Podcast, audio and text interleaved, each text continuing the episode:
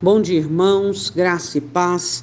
Nós damos graças a Deus pela graça e a misericórdia do Senhor sobre nós. Estamos terminando mais uma semana e eu sei que o seu coração está grato a Deus por todas as beneficências, milagres e operações do Espírito Santo sobre a sua vida. Hoje a nossa meditação é em Tito, capítulo 1, versículo de número 15.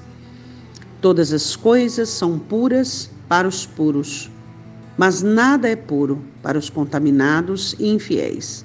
Antes, o seu entendimento e consciência estão contaminados. É muito interessante quando você percebe que você convive com pessoas contaminadas. Você percebeu quantas contaminações são persistentes e persistem em impregnar a nossa alma? Por exemplo, o desânimo é uma contaminação. É. É uma contaminação vinda pela sua reserva do passado.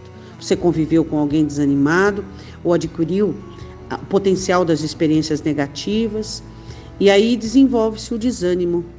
O desânimo é uma contaminação. Outra contaminação, o medo. O medo é uma contaminação. O medo é tão perigoso que ele contamina tanto o desânimo quanto o medo a si próprio e quem está perto. O medo é o quê? O que é o medo? O medo é um sentimento? Não. O medo, o medo é um ajuntamento de conclusões negativas e errôneas que você atribuiu à sua alma, à sua consciência. Então você acreditou em coisas negativas e ruins, e então o medo é o resultado, assim como a ansiedade. A ansiedade também é uma contaminação. Então o apóstolo Paulo diz assim: todas as coisas são puras para os puros. Por quê? Porque conforme nós temos dentro de nós, nós olhamos. Você já viu as pessoas que julgam as outras, julgam de uma forma má? Por quê? Porque o coração dela é impuro.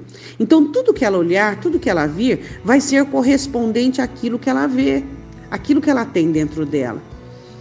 Mas nada é puro, diz o apóstolo, para os contaminados e infiéis. Então, as pessoas que são infiéis e contaminadas, tudo fica de uma forma pejorativa, tudo fica ruim, tudo fica sem brilho, tudo fica sem vida. O seu entendimento e a consciência estão contaminados. Eu queria perguntar uma coisa para você. Eu não vou levar esse assunto para o assunto aqui do texto, né, que é julgamento. Vamos falar sobre a sua vida. Será que o seu entendimento está contaminado? Será que lá atrás você entendeu que você nasceu para sofrer, você tirou uma conclusão que você teria que pagar o preço da sua alma para ter algum carinho, algum afeto, que você é uma pessoa que não tem valor, que você é alguém que pode ser tratado de qualquer maneira e tudo bem? Será que o seu entendimento e, a, e, e pior ainda, a sua consciência que é aonde armazena-se o potencial da sua identidade. Será que a sua consciência também está contaminada? Hã?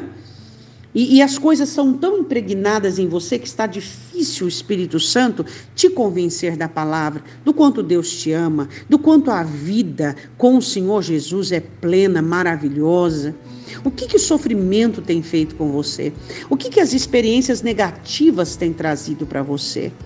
Quantas contaminações você tem sofrido por meio de convívio, por meio de ideais frívolos, por meio de valores indevidos, onde você vai recebendo sem perceber, de uma maneira imperceptível, você vai se contaminando, se contaminando. Quando você percebe, a sua vida está sendo dirigida por regras alheias por concepções que você aceitou que não tem nada a ver com Deus. O amor de Deus, a graça de Deus, o favor de Deus, a esperança, a fé, a alegria, o ânimo.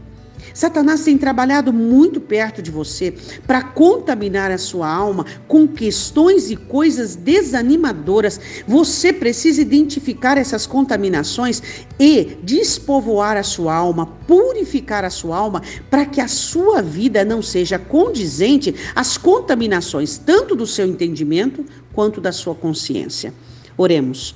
Senhor, nesta manhã nós queremos repreender toda contaminação na mente, alma, coração, espírito, consciência daqueles que estão já padronizados no desânimo, na tristeza, na apatia, ó Deus, no sofrimento, ó Pai, numa ótica distorcida sobre a vida, onde a esperança do céu não mais existe, onde a alegria da salvação, ó Deus, está mortificada, onde desmaiada está a alegria da salvação, ó Espírito Santo de Deus, descontamine o seu povo, não permita que os problemas desta vida, que as circunstâncias desta terra venham, Senhor, trazer tamanho dano dentro desta alma, onde a contaminação está impregnada, onde não se tem mais fé, mais alegria, onde não se tem mais ânimo, mais esperança. Senhor, eu te peço, em nome de Jesus Cristo,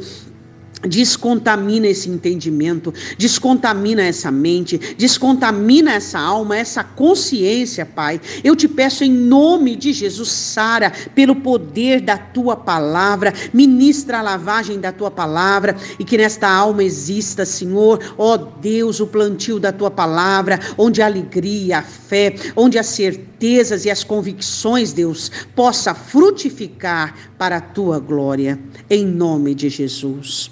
Amém? Afaste-se de situações contaminantes, afaste-se de pessoas contaminantes, em nome do Senhor Jesus.